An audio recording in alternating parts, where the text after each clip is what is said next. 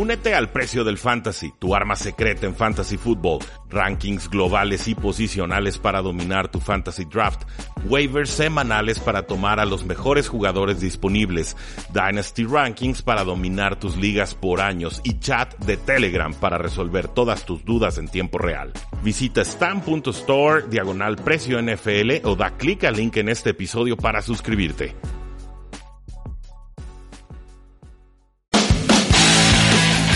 Tres y fuera, donde la NFL no termina y nosotros tampoco.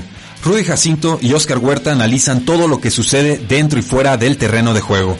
Previas, resúmenes, apuestas, fantasy fútbol y mucho más. Comenzamos.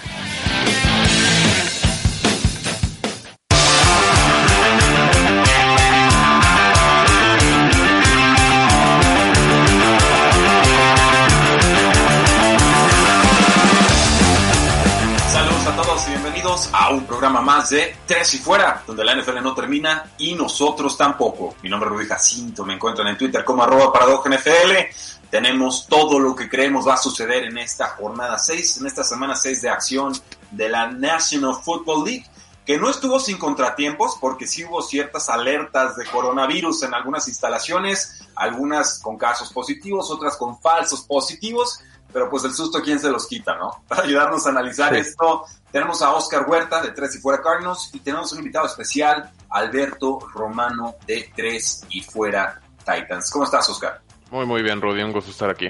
Bienvenido. Alberto, qué gusto tenerte por primera vez en programa en vivo. Gracias por la invitación. ¿Cómo, cómo están ustedes? Eh, muy bien, y, y, creo que pues solamente decir que hubo ya casos con los Falcons que parece se resolvieron, va a proceder ese partido contra los vikingos de Minnesota. Eh, hubo casos con los Colts, pánico en una mañana, las dos, tres horas nos enteramos que les volvieron a hacer prueba, falsos positivos. Entonces todo procede con relativa normalidad, pero así estamos cada semana, ¿no? Con el Jesús en la boca, viendo que no haya reportes de, coronavirus y que más o menos podamos ir sorteando las distintas semanas o temporadas. Entonces, por el momento, parece tendremos nuestros 14 partidos de NFL con cuatro equipos que descansan. Si no me falla la memoria, serían los Raiders, Chargers, Santos y Seahawks. Eh, de ahí en más, pues yo quisiera abrir la, la, ahora sí que el panel de discusión, porque los Jets acaban de recortar un corredor que hace no mucho tiempo fue Pro Bowler, fue poderoso, de los mejores atrapando pases desde el backfield, parte de esa triple B poderosa de los Pittsburgh Steelers, llega con un contrato muy oneroso, con nuevo GM, con nuevo head coach, nunca se entienden, la línea ofensiva tampoco le ayudaba porque su estilo de ataque es, distinto, es muy mucho de paciencia y de ver cómo se abren los huecos, pero se tiene que abrir algún hueco, y entonces Le'Veon Bell es cortado y rescatado por los Kansas City Chiefs. Oscar, Le'Veon Bell a los Kansas City Chiefs. Eh, por favor. de, de- de entrada, discúlpeme por la expresión, pero qué atascados los Chiefs. La, la verdad es que eh, eres el equipo campeón del Super Bowl, tienes un equipo repleto de almas con, con cuatro, prácticamente cuatro receptores que, que son buenísimos para atrapar la bola. Súmale un novato que la verdad ha estado dando mucho de qué hablar. A lo mejor ha tenido un poquito de problemas en la zona roja, pero la realidad es que no lo necesitabas del todo a, a Le'Veon Bell, sobre todo si consideramos el hecho que puede ser el Le'Veon Bell de hace dos años en Pittsburgh, que eh, por muchos considerado el mejor corredor de la liga, si no top 3 yo creo, sobre todo por su juego aéreo, y, es algo que a Kansas le encanta hacer, sobre todo usar los corredores por aire, las pasas pantallas, los trick plays con, con Andy Reid, eh, siempre son interesantes, y, y ahora el hecho de tener a, Clyde edwards helaire y, y pues Le'Veon Bell posiblemente alineándose por, por fuera Juntos. En la misma Exactamente, jugada. eh, en la misma jugada, sumándole a Michael Hartman, a, a Tyreek Hill, a Travis Kelsey, quizá por ahí hasta Watkins cuando se recupere, pero la realidad es que eh, ya son muchísimas, muchísimas personas para Patrick Mahomes, y, y me da risa porque vi por ahí un meme de, de qué, qué bueno que los Chiefs se tomaron bien la derrota contra los Raiders. sí, cómo no. no. Eh, le dijeron, nos tenemos que reforzar. Eh, Alberto, mi, mi expectativa sería que Le'Veon Bell le robara toques en zona roja y de recepción a Clyde edwards helaire que de por sí no está siendo utilizado mucho en esa faceta, pero yo creo que, que se desenvuelve bien ahí el, el novato. ¿Tú crees que funcione el- la llegada de Le'Veon Bell a los Chiefs? La verdad sí creo que sea un- es una gran adición por parte de los Chiefs. Eh, es Clyde edwards helaire la verdad se ha visto muy bien, de repente se ve muy explosivo, pero sí, no sé si vieron el stat de que va 0-16 en zona roja, creo que 0-16 Sí. en zona roja. Por Eh, tierra. Le'Veon Bell si regresa al nivel que tenía hace dos años o tres años cuando estaban los Pittsburgh Steelers antes del holdout que hizo durante toda la temporada, los Chiefs ya dan miedo y ahora agarrémonos porque se vienen con todo y son súper favoritos al Super Bowl y más con la adición de Le'Veon Bell. Por la parte de los Jets, creo que la verdad era Adam Gaze y, Le'Veon Bell era un matrimonio que estaba destinado al divorcio desde el principio. Sí, sí, sí, Y ahora veremos un, un, yo creo, un elemento más que se salió del prisionero Adam Gaze y va a rendir en un equipo nuevo y va a ser el jugador que era antes. Y los Chiefs, cuidadito con este ataque terrestre, que era lo único que estaba fallando un poquito. Y ya son el ataque aéreo más explosivo ahora con Le'Veon Bell. No creo que haya mucha duda de que son mucho mejor ofensiva con la Aparte, el, el, ataque terrestre libera bastante más todavía el ataque aéreo de Kansas City Chiefs. O sea, si, si a veces sentías que estaban un poquito atorados con tener que lanzar el balón porque quizá Clyde ya llevaba 6, 7, 8 snaps adentro y necesitabas meter al suplente que solo en realidad a veces bloqueaba. ahora puedes meter a los dos y, la realidad es que el equipo enfrente no va a saber ni, ni qué viene. puede ser una corrida con Bell, puede ser un pase con Bell, puede ser un igual pase o corrida con Edward Riller, etcétera, etcétera.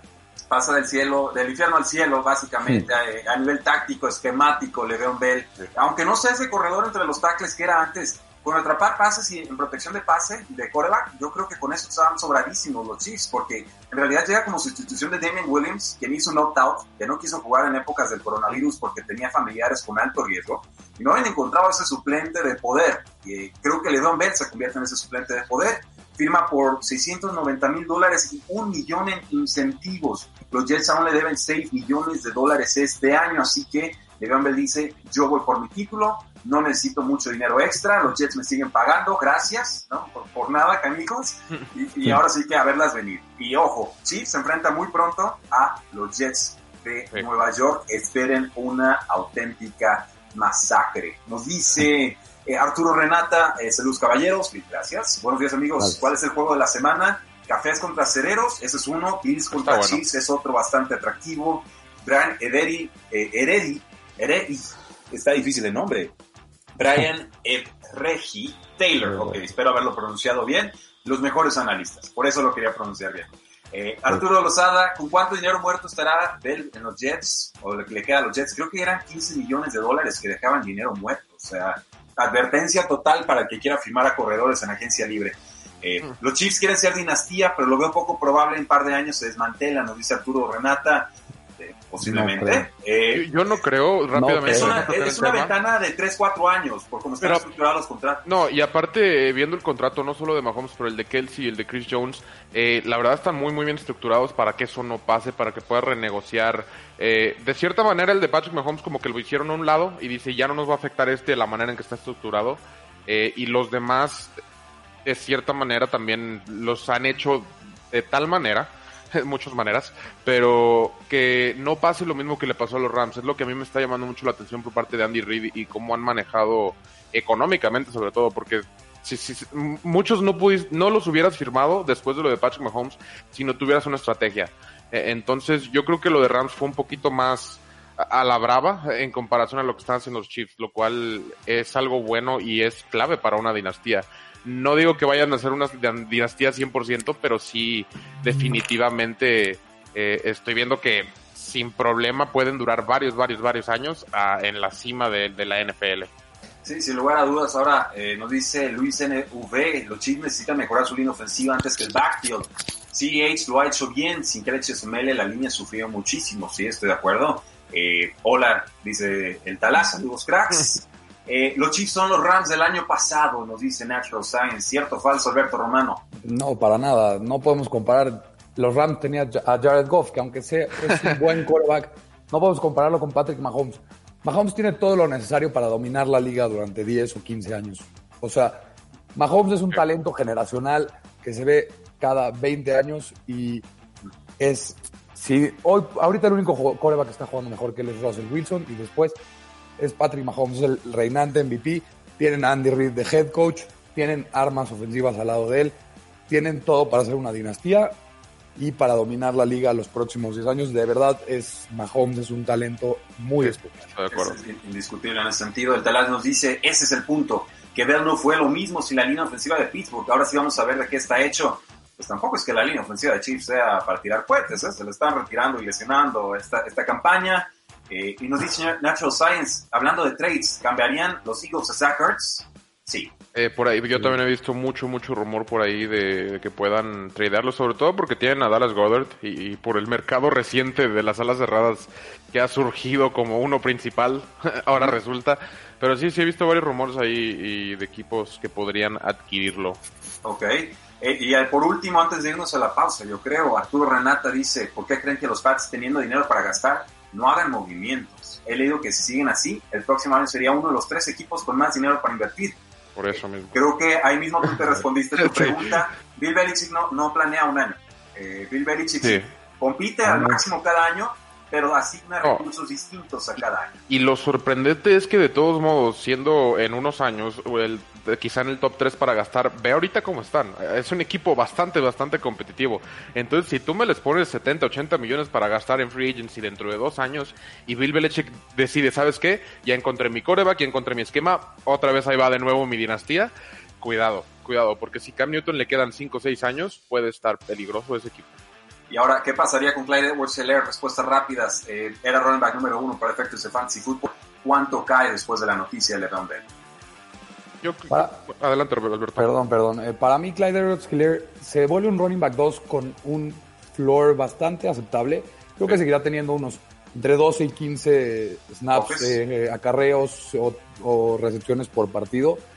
el único problema sería si Le'Veon Bell le roba todos los acarreos en zona roja. Sí, su valor de fantasy baja bastante, pero creo que seguirá siendo un buen running back 2 o un flex muy alto. ¿Coincides, Oscar?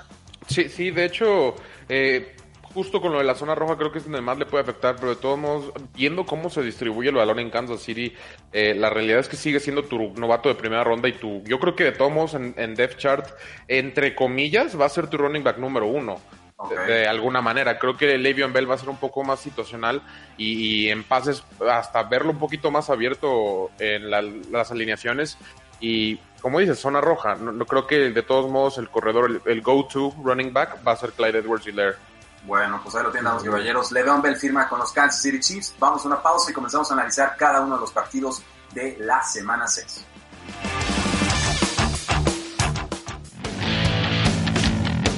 Quedan temas en la mesa. Ya regresa Tres y Fuera.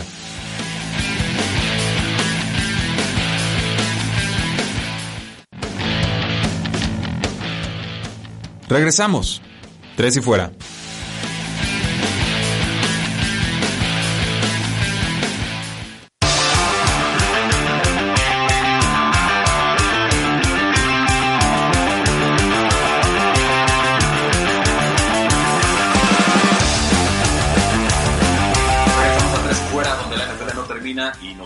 Tampoco. Yo soy Rudy Jacinto, me acompaña Oscar Huerta y Alberto Romano de Tres y Fuera Cardinals y Tres y Fuera Titans respectivamente.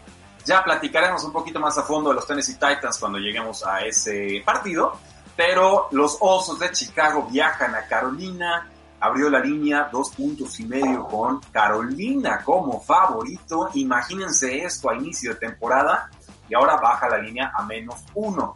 Los combinados, el punto combinado solo runner está en 44 y medio. Oscar, ¿a quién tomas y por qué? Eh, yo voy a tomar a las Panteras porque están jugando muy muy bien. Creo que un equipo muy bien coacheado puede ser más que suficiente para eh, detener a Nick Foles, si es que puede ser una expresión como tal detener a Nick Foles. Eh, en realidad se estaba deteniendo a sí mismo, pero creo que los Chicago Bears simplemente es un poco mentiroso ese récord. Eh, no, no, es por criticar los demás ni nada, ni, ni tener odio contra ellos, pero eh, súmale que Carolina está jugando muy muy bien, Teddy Bridgewater está jugando muy muy bien y creo que eso puede ser demasiado para Chicago. Eh, Alberto, pero la defensa de Chicago sigue siendo de veras, ¿eh? Lo que no carbura o no funciona, no es tan estable o consistente, es el ataque, ni con Nick Foles ni con, ni con Mitchell Trubisky. Sí, 100%. Y la, la, defensiva de los Bears lleva siendo tres años una de las mejores en la NFL o cuatro años. Pero yo también voy a tomar a los Panthers y creo que, eh, y creo que también, y por lo que creo que van a ganar los Panthers es porque yo no le creo a los Bears, no creo que su récord de 4-1 es realista, no es un récord que los tiene. Y en el que sí creo es en Matt Rule, un coach que parece que es, de verdad. O sea, parece que que la transición del college a la NFL no le va a afectar. Y las, los Panthers, la verdad, yo tenía mis dudas, creía que iban a ser uno de los peores equipos en la NFL y nos están callando bocas a muchos. Qué bueno, sí, este, yo, yo sí esperaba que tuvieran una gran ofensiva. La cosa es que dije, bueno, la defensiva va a estar siempre permitiendo un touchdown más de lo que pueda anotar el, el Bridgewater al ataque. Eh, sí, también voy a irme con las Panteras de Carolina. Insisto, el, tema de la defensa me, me cuesta mucho eh, conciliarlo porque por más que esté mejorando la defensa de Carolina, la de Chicago ya está, la de Carolina espera llegar a algo, ¿no? Entonces son muchas piezas jóvenes, eh, pero viajan. Y creo que más que la localidad es el hecho de viajar el que le podría afectar un poco más a, los osos. Entonces vamos a apostar la consistencia ofensiva de las Panteras de Carolina. Espero que no sea un juego trampa. Triple selección de las Panteras. Los Detroit Lions visitan a los Jacksonville Jaguars, juego de equipos alicaídos, Jaguars local. Eh, favorito Detroit por tres puntos, la línea combinada abrió en 52 y medio y ya está en 54 y medio, Oscar. ¿Con quién nos vamos? Yo voy a tomar a los Lions, simplemente y sencillamente porque Matthew Stafford para mí se me hace muchísimo mejor coreback que Gardner Minshew. Eh, tiene muchísimas más armas en Adrian Peterson, Kerryon Johnson, DeAndre Swift, Kenny Golladay, eh, Jones, digo, puedo nombrar a todos, pero la realidad es que los comparas con los de Jacksonville y la, simplemente no se acerca. Eh, es un récord muy parecido al que tienen, pero debe de ser mucho más equipo Detroit que, que Jacksonville. Jacksonville está en ese 5 debajo de la liga, Detroit creo que sí está un poquito más arriba en eso. Ok, Alberto, ¿te quedas con Detroit o te donarías a, Jacksonville? Sí, también me quedo con Detroit, creo que gana, creo que cubre la línea. Las altas también me gustan bastante, porque las defensivas de ambos equipos son muy malas. Y por lo que más me gusta de Detroit es, oigan este dato, de los últimos ocho partidos después del bye de Detroit desde 2011, 2012, perdón, va 7-1 against the spread, o sea, en contra de la línea. Y también una lesión importante de los Jaguars. Su mejor jugador en todo el equipo, Josh Allen, el, outside linebacker, el rusher, uno de los mejores rushers en la NFL, está fuera.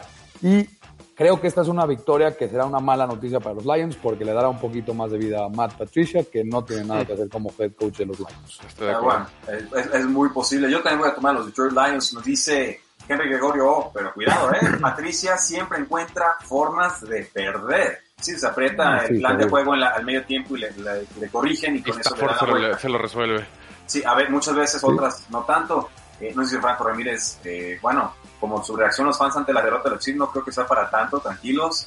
Y, eh, y bueno, ya loco, pero Travis como wide receiver 1, espero gran mejoría de Wentz, Fly Eagles Fly, ok, se hace sentir la afición de, los, de las Philadelphia Eagles.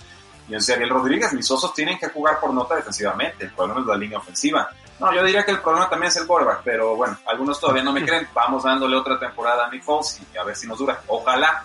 Yo le deseo salud y éxito a todos, pero eh, su historial ciertamente no me despierta esa confianza. Gran partido. Este lo tenemos así como marcadito, especial, a ver si, realmente esos Cleveland Browns son de veras. Steelers recibe a Cleveland. Steelers favorito por cuatro puntos. La línea combinada abrió en 51 y ahí sigue. Oscar, ¿Es engañoso este menos 4 de Steelers o no? Sí, yo voy a tomar a los Cleveland Browns. Lo sospechaba. sí, tengo un pick así de repente por semana. La, verdad es que ya viendo sus partidos un poquito más a fondo, eh, definitivamente empezaron lentos. Creo que eh, Stefanski ha hecho el equipo caminar con o sin Baker Mayfield, lo cual habla muy, muy bien de Stefanski. Eh, y, es un equipo que cuenta con muchísimas armas. Y, y la contraparte con Pittsburgh, simplemente no veo la ofensiva caminar tanto. Sé que Chase Claypool tuvo cuatro touchdowns la semana pasada, pero seamos realistas, no va a tener cuatro touchdowns todas las semanas. Y, cuando no los tenga, ¿quién los va a tener? Y, es el que ha faltado. Johnson no está, Juju tampoco parece estar, aunque esté en el campo, pero eh, simplemente no puedes depender de, un novato que te metió cuatro touchdowns eh, una semana para, para confiar que tu ofensiva camine todas las semanas. Yo voy a tomar los Cleveland Browns. Está lastimado Deontay Johnson. Tenemos que esperar un poco más de producción de los otros receptores. Juju, por supuesto. El mismo Chase Claypool, el novato. Posiblemente también de James Washington como amenaza profunda. Eh, Alberto Romano, tus Titans sufren mucho contra este equipo de los Steelers. Seguro los tienen muy bien estudiados. Eh, ¿Les das el beneficio de la duda? ¿Son los favoritos en este partido con justicia? ¿O, hay algo aquí que la línea de Las Vegas no está considerando? No, yo pensé que iba a ser el único que me iba a ir también con la sorpresa, pero también me quedo con los Browns. Eh, me cuesta mucho decir esto, pero creo que los Browns son de verdad. Me, da miedo decirlo porque nos han demostrado durante los últimos 15 años que no son de verdad, que son uno de los peores equipos y las peores franquicias en la NFL.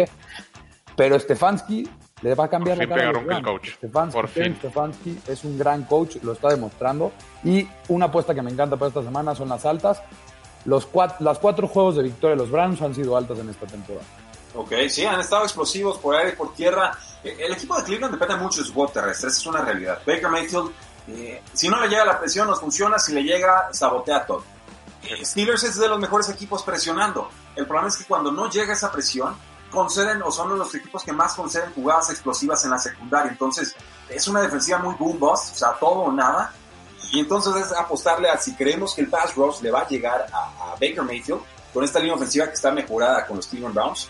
Y si no, pues tenemos que pensar que Cleveland va a dar la, sorpresa. Eh, también, bueno, Cleveland depende del juego terrestre, sí. Steelers es de los mejores equipos conteniendo el juego terrestre, lo ha sido desde hace mucho tiempo.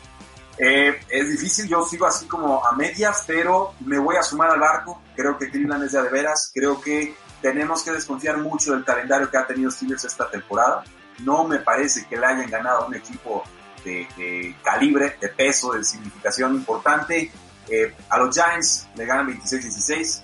A los Broncos les ganan 26-21 con el quarterback número 2 del equipo y casi se lo remonta en la segunda mitad Jeff Driscoll. A los eh, Texas les ganan 28-21 y, Deshaun Watson estuvo arriba casi todo el partido. A los Steelers, bueno, a los Eagles les ganan 38-29 con errores muy tontos del head coach Doug Peterson. Estaba todo ahí en la mesa para que Eagles ganara. Entonces, esta es la primera gran prueba para Steelers.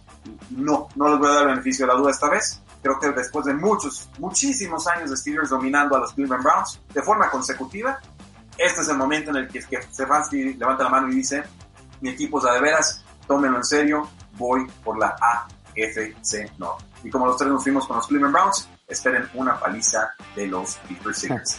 Eh, vamos a un juego más antes de la pausa. Este, juego se postergó en semana 5 por el tema del coronavirus. Cam Newton lo contrajo, eh, Stephon Gilmore lo contrajo el cornerback.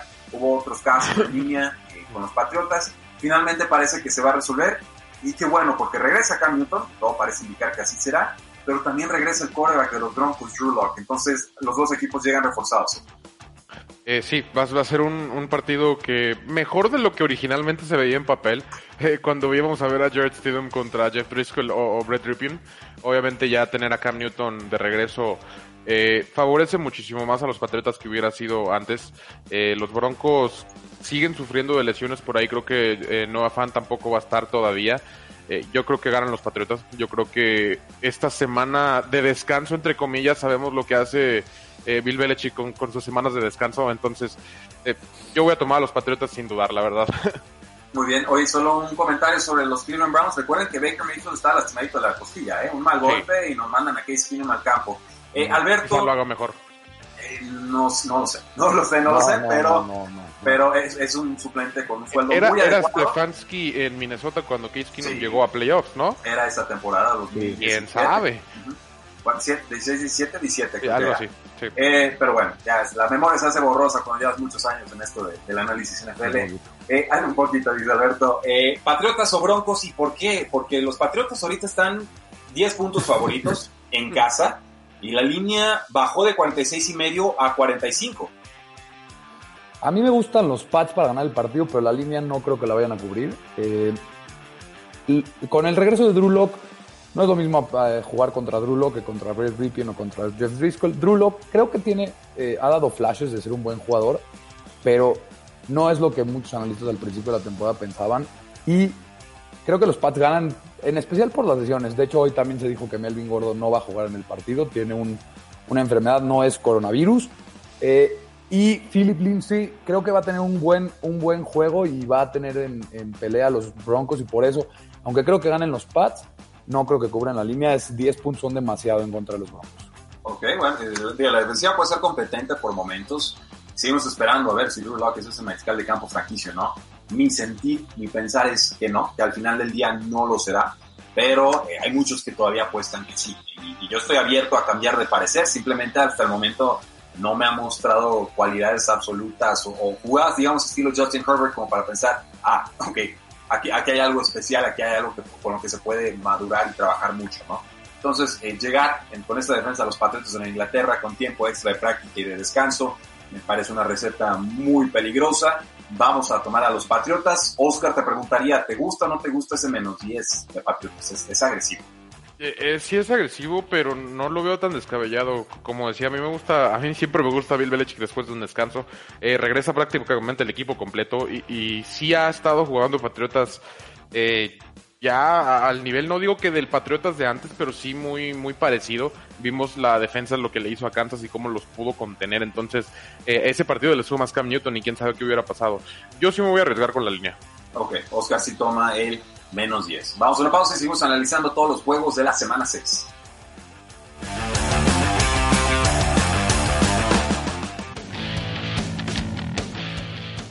No te vayas, ya regresa Tres y Fuera.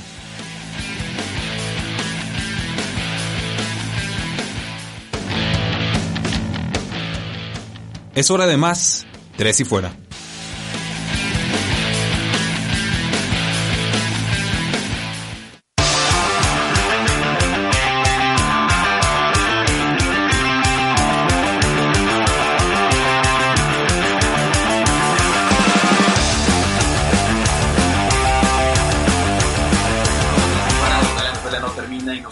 Tampoco. Hemos estado analizando varios juegos de la semana 6. Tenemos a Oscar Huerta de 3 y fuera Cardinals y Alberto Romano de 3 y fuera Titans. Y nos pregunta el Dallas. ¿Qué es Moneyline, Oscar? Eh, es cuando lo juegas sin la línea de puntos. O sea, eh, creo que estaba refiriéndose al partido de Cleveland contra Pittsburgh. Eh, da, le dan cuatro puntos a, Cleveland. Eh, en, mi, en el caso de Moneyline sería jugarlo parejo sin tomar los cuatro puntos y en vez de pagarte menos 110 que normalmente está eh, o sea, apostar 100 para ganar, apostar 110 para ganar 100, eh, te pagaría a lo mejor más 200, que podría ser apostar 100 para ganar 200 sin recibir los 4 puntos. Claro, porque hay una percepción de riesgo mayor, o sea, si tomas al no favorito y lo tomas para ganar, en vez de protegerte con algunos puntos de colchón, pues el premio obviamente va, a ser mayor, ¿no? Entonces, Moneyline o ML es simplemente tomo un lado sin importarme eh, como un pique de colchón o, de castigo si es el favorito. Exacto, es un pique. Eh, vamos con este partido de los Houston Texans. Este partido de los Houston Texans que viene de su primera victoria después de estrenar entrenador a Ronald Grinnell, el ex coordinador defensivo que ahora es head coach interino. Pero visitan a los Tennessee Titans y Titans es local y Titans va invicto y Titans es favorito por tres puntos y medio. Línea combinada abrió en 55 y con cautela los apostadores baja a 53. ¿Qué pasó, Oscar? Eh, yo primero nomás rápidamente, yo tomo los Titans, son muchísima defensiva para los Houston Texans y, le voy a dar todo mi tiempo a Alberto porque él es el que más sabe.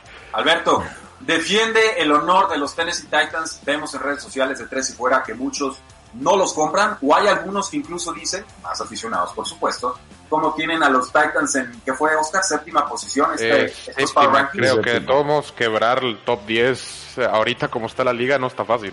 Sí, o sea, y dicen, bueno, ¿por qué no están top 1, top 2, top 3? ¿Cuál es el poder real de estos Tennessee Titans? ¿Cómo se comparan con unos Seahawks, con unos Packers, con unos Bills que les acaban de rematar?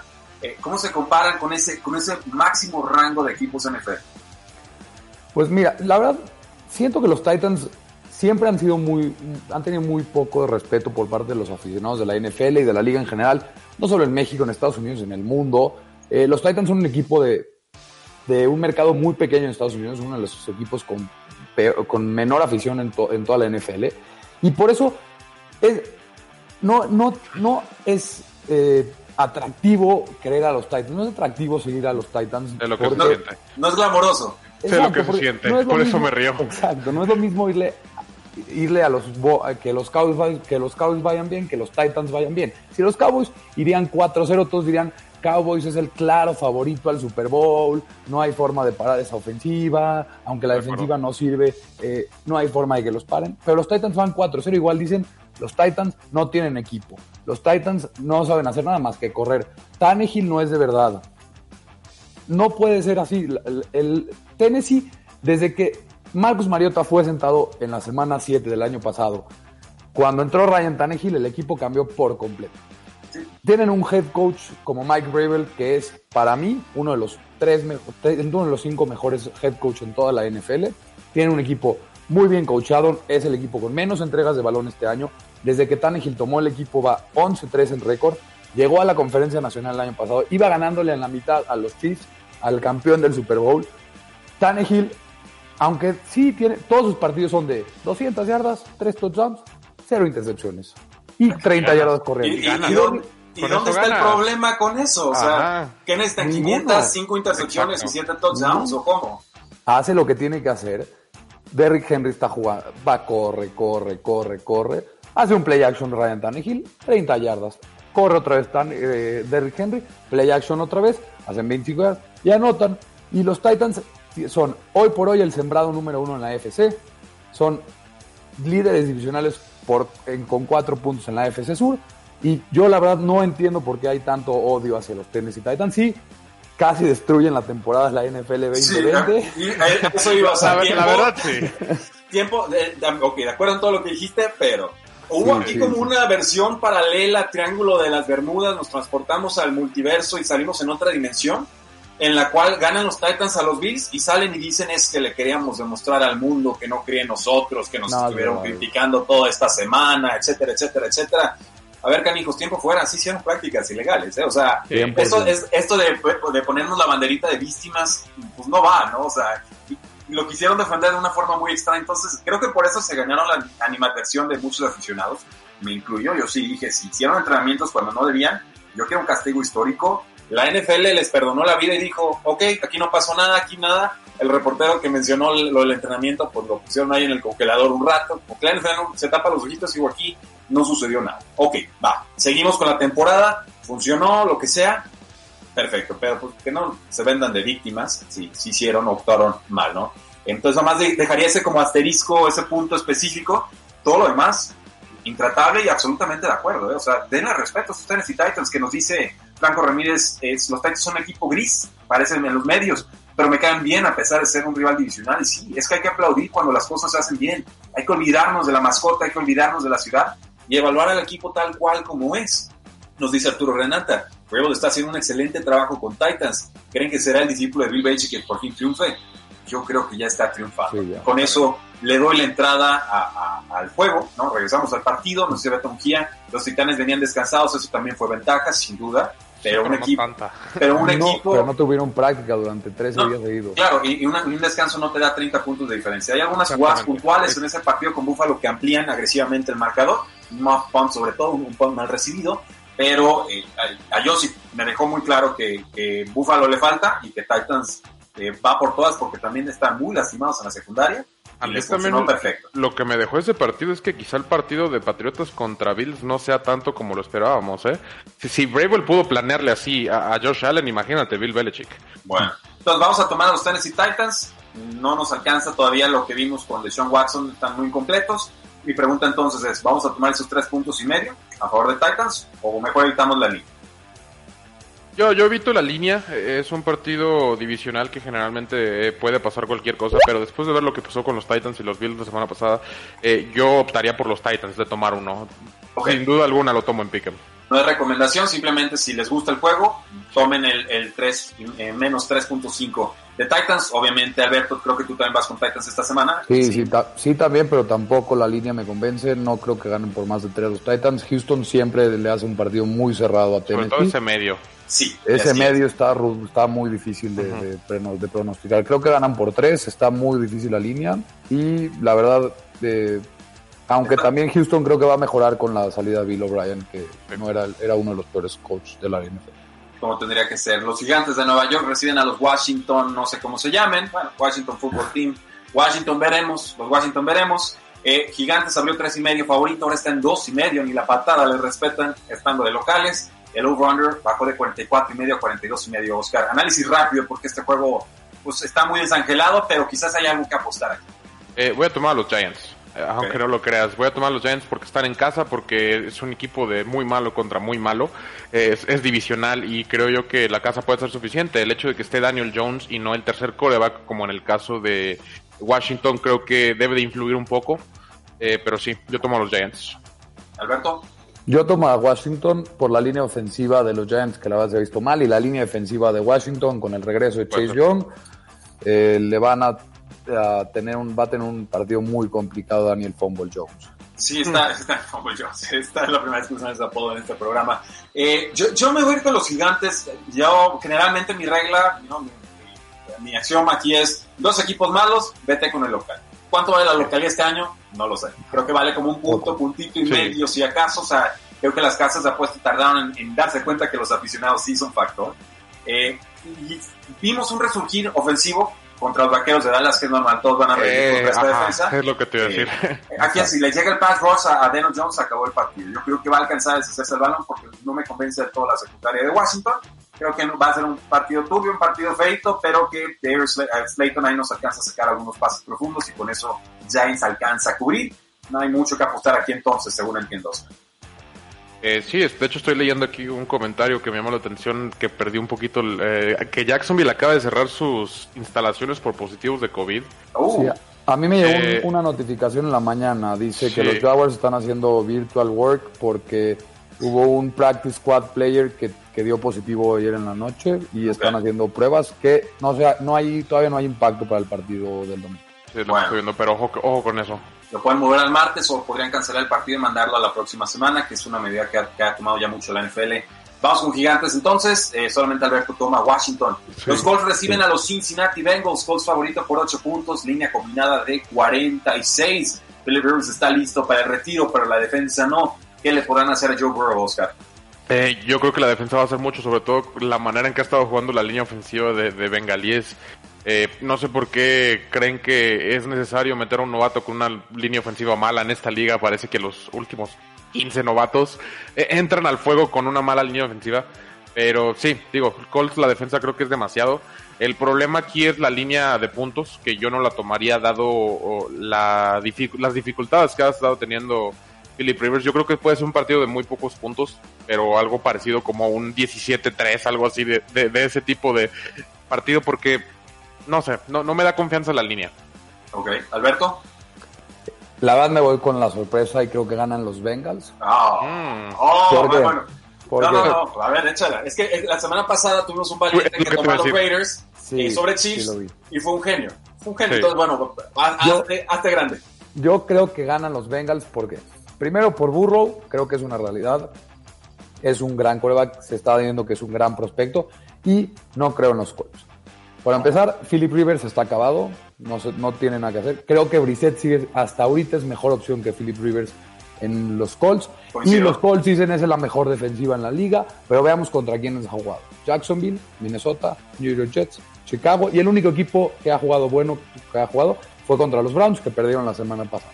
Así que los Bengals con Joe Burrow y porque no confío en Philip Rivers y creo que de verdad ya está acabado, creo que los Bengals van a dar la sorpresa y ganarán el partido. Ok, valiente, valiente predicción. Yo aguanto con Colts, todavía creo en la defensa, creo que verá la luz. Frank Reich es demasiado entrenador como para conformarse con una escala de campo de 25 millones de dólares que les está costando el partido con safeties, con intercepciones no forzadas, con pases largos, bombeados, flotados, tan interceptables como los que vi en persona en el Estadio Azteca cuando estaban jugando contra los Kansas City Chiefs. Eh, creí que el talento alrededor iba a ser suficiente para sacar ese último jugo, esa última gota ¿no? Del, del, limoncito llamado Philip Rivers en su agridulce carrera, su amarga carrera en muchos sentidos. Y, no, ya lo que vi contra los Cleveland Browns, que es un buen equipo, me dejó muy claro que yo prefiero tener a Jacoby Brissett en estos momentos bajo centro. Yo voy a aguantar con Colts, voy a tomar a Colts, respeto mucho que tomar a Bengals, mi recomendación de hecho es tomar Bengals más 8. Que nos están dando 8 ah, puntos, creo la que línea seguro en Cincinnati. Sobradísimo, pero tú estás diciendo money line, ¿no? O sea, money pegarle. Ok, no, yo, yo aguanto, yo digo spread, y nos la llevamos un, poquito más tranquilo, porque puede ser que los Colts corran y corran y corran, no presten la pelota y entonces con dos, tres veces que detengan a Joe Burrow ya se les fue el partido eh, de las manos. No puedo ver ese, ese guion de juego en las cartas. Pero bueno, vamos a una pausa y terminamos de analizar toda esta jornada número 6. Recuerden que estamos en vivo en youtube.com diagonal 3 y fuera. También pueden seguirnos en Facebook Live.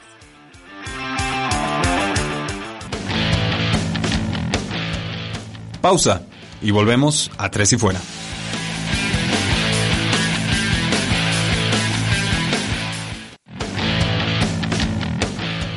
Inicia el último cuarto. Tres y fuera.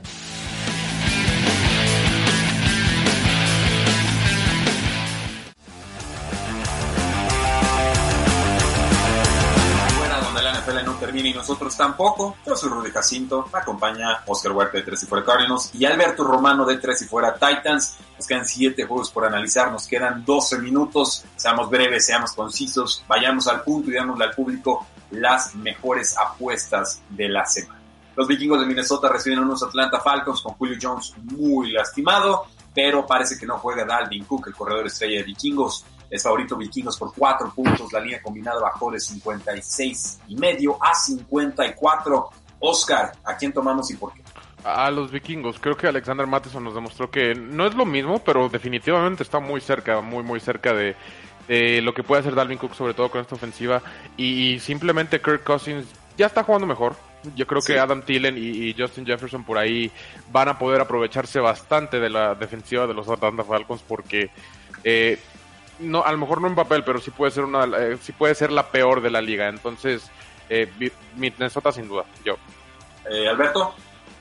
Eh, también me también tomo a los Vikings, pero la línea me, se me, me complica, creo que está muy está bastante alta. Está, bien, hecha, sí. Está bien hecho, está difícil. lo que me gusta son las altas, porque la defensiva de ambos equipos no se ha visto bien. Minnesota también me gusta que gane el partido porque sí empezó muy lento, pero han, ido mejorando, han ido mejorando y creo en Mike Zimmer. Mike Zimmer es un muy buen coach y se está dando cuenta de los problemas de los Vikings y los está solucionando lo, antes posible. Órale, pues me gusta para una alta 54, Moneyline Vikings, lo metes como un mini parlay y cobras un poquito extra. Más o menos ese sería el, guion de juego que esperaría. Vamos, vamos este, ahorita comentándose al final. Las Águilas de Filadelfia reciben a unos Baltimore Ravens que como que todavía no terminan de encontrarse al ataque y sufren un poquito en defensa. Es favorito Baltimore no por 8, no por 9. Por 10 puntos a domicilio. Oscar, ¿está inflada la línea o no? No, porque hemos visto lo que Baltimore le gusta hacerle a equipos de media tabla para abajo. No, no quiero criticar tanto a los Philadelphia Eagles porque por aquí hay fans, pero la realidad es que es que van que 1-3-1, si no me equivoco. 1-3-1, sí. Ajá, entonces este pues para Baltimore este, este tipo de partidos para ellos agarran confianza. Eh, lo vimos eh, contra Washington, aunque por ahí hubo varias dudas, pero la realidad es que eh, hasta sin Lamar Jackson corriendo pueden hacer bastante daño. Alberto. No, yo también voy con Baltimore. Creo que la línea también no está tan inflada. Eh, creo que cubre la línea en los Ravens. ¿Y por qué? Porque Wentz se ha visto mal. Está jugando muy mal. Pero el último partido jugó bien. Más o menos. Un poquito mejoró, pero sí. Lleva nueve intercepciones. Y, pero no se está viendo bien. Se está viendo, la verdad, está arrancando la temporada mal. Es el líder de la NFL con nueve intercepciones. Carson Wentz no se ha visto bien. Eh, también Fila tiene siete jugadores outs, aparte de todos los jugadores que han tenido en injury reserve, como Dallas Goddard. Y por qué me gusta también Lamar, eh, eh, Baltimore cubriendo la línea. Lamar tiene récord de 8-0 y 6-0 perdidos y 2 en contra de la línea en su carrera como favorito de visita. Ok. A mí sí me, a mí sí me gusta el más 10 de, de, Águilas. Creo que le jugaron muy bien a Steelers. Creo que Ravens es una prueba un nivel más arriba, pero parecida pero vamos a tomar a, Baltimore casi, creo que mejor no voy a apostar este partido, solamente a verlas venir desde de lejitos. Vamos los tres con, con Baltimore a domicilio. Los Delfines reciben a los Jets. Jets es favorito, no es favorito nunca. Dolphins es favorito por 10 puntos. Eh, disculpen, aficionados, Jets los quiero, pero ya es que a su coach. Eh, y el over-under está en 47. Mi única pregunta va a ser: ¿tomamos ese menos 10 de los Dolphins o no? Eh, no, yo no lo tomaría porque también es un juego divisional y últimamente los juegos divisionales están muy muy apretados, sin importar quién sea en realidad. Son los eh, Jets. Pero exactamente, de, todos modos, de ninguna manera creo que pierde el partido Miami. O, sea, la línea no me da tanta seguridad como tal por el hecho de ser divisional, pero simplemente es más equipo Miami y más entrenador y más todo mi propuesta es apostarle en contra de los Jets hasta que nos demuestren lo contrario. Yo tomo la línea que me den hasta que los Jets me demuestren lo contrario. Sé que son Dolphins, sé que es agresivo. Jets no tiene nada ahorita. Entonces, yo sí me digo, me trágame tierra, yo, yo sí apuesto en menos 10 de los Dolphins, ¿no? ¿Eh, Alberto? Eh, yo también tomaría la línea. Eh, Brian Flores versus Adam Gaze. Brian Flores por millones de veces. Adam Gaze es, es como dijiste al principio, es un te destroza la carrera.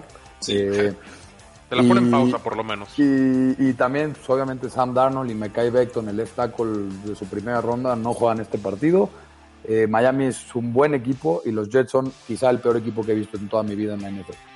Vaya que sí, tenemos un, partido hermoso. Tom Brady contra Aaron Rodgers, eh, Tampa Bay local, es favorito por un punto. La línea combinada subió de 51 y medio a 55. Tenemos poco tiempo, pero ¿a quién toman y por qué? Oscar. Eh, yo tomo a los Green Bay Packers y, tomo la línea. Creo que le están dando un poquito del beneficio de la duda a los Tampa Bay Buccaneers. Eh, Green Bay se ha mostrado como quizá el mejor o, por lo menos top 3 de los equipos de toda la liga y Tampa Bay simplemente creo que no lo tengo yo ni en top 10 eh, como tal. Eh, yo tomo a los Green Bay Packers, creo que un punto es muy muy poquito para tratar de decidir este partido, aunque sea de visita, como dices, hemos visto que no está pesando prácticamente la casa. Yo tomo a los Green Bay Packers. El receptor estrella Chris Godwin regresa para los Tampa Bay Buccaneers, Alberto. Eh, también tomo a los Packers, pero también el receptor de la estrella de los Packers regresa a Devante Adams. Exacto. Y una lesión importante para los Bucks. Eh, Vita Bea, eh, su defensive tackle estrella, se, está fuera de la temporada y Aaron Jones podría aprovechar esto y tener muchos espacios por el medio del campo. También tomo a la ofensiva, por la ofensiva de los Packers, por Aaron Rodgers y porque creo que Tom Brady ya está dando un poquito el bajón. Yo creo que es por la falta de receptores. Creo que esta es la primera prueba importante. Green Bay es otro equipo que no le ha ganado prácticamente nadie de peso. No es culpa de los empacadores. El chiste es ganarle y bien a los rivales débiles. Yo voy a tomar a Tampa Bay en este partido. Creo que la defensa va a ser la prueba más importante que ha enfrentado este equipo. No digo que Packers no va a anotar puntos, digo que si vemos el balance o el, talento general de los equipos, me parece más talentoso el roster de Tampa Bay que el de Green Bay. Y creo que Tom Brady sabe jugar a partidos apretados y viene también de enfrentar a un difícil rival de la, de la NFC Norte. Entonces, creo que en un juego cerrado alcance a sacarlo Tampa Bay con, con un gol de campo. Me reservo el derecho a cambiar de pick antes de que empiece este partido. San Francisco recibe a los Rams, es favorito Rams por tres puntos. El over-under está en 52. Pick rápido, ¿a quién toma? Eh, yo a los Rams. Eh, simplemente está muy mermada la defensa de San Francisco y la línea defensiva de Rams está jugando muy, muy bien. Eh, Alberto, San Francisco está corriendo bien, ¿no? Aceptable con Raheem Monster. Sí, Más o menos. Sí, pero para mí, yo también vuelvo a tomar a los Rams. Para mí también la clave es la línea ofensiva de los, de los Niners. Se ha visto mal. Y Aaron Donald del otro lado en contra de esa línea ofensiva. Y pobrecito de Jimmy G.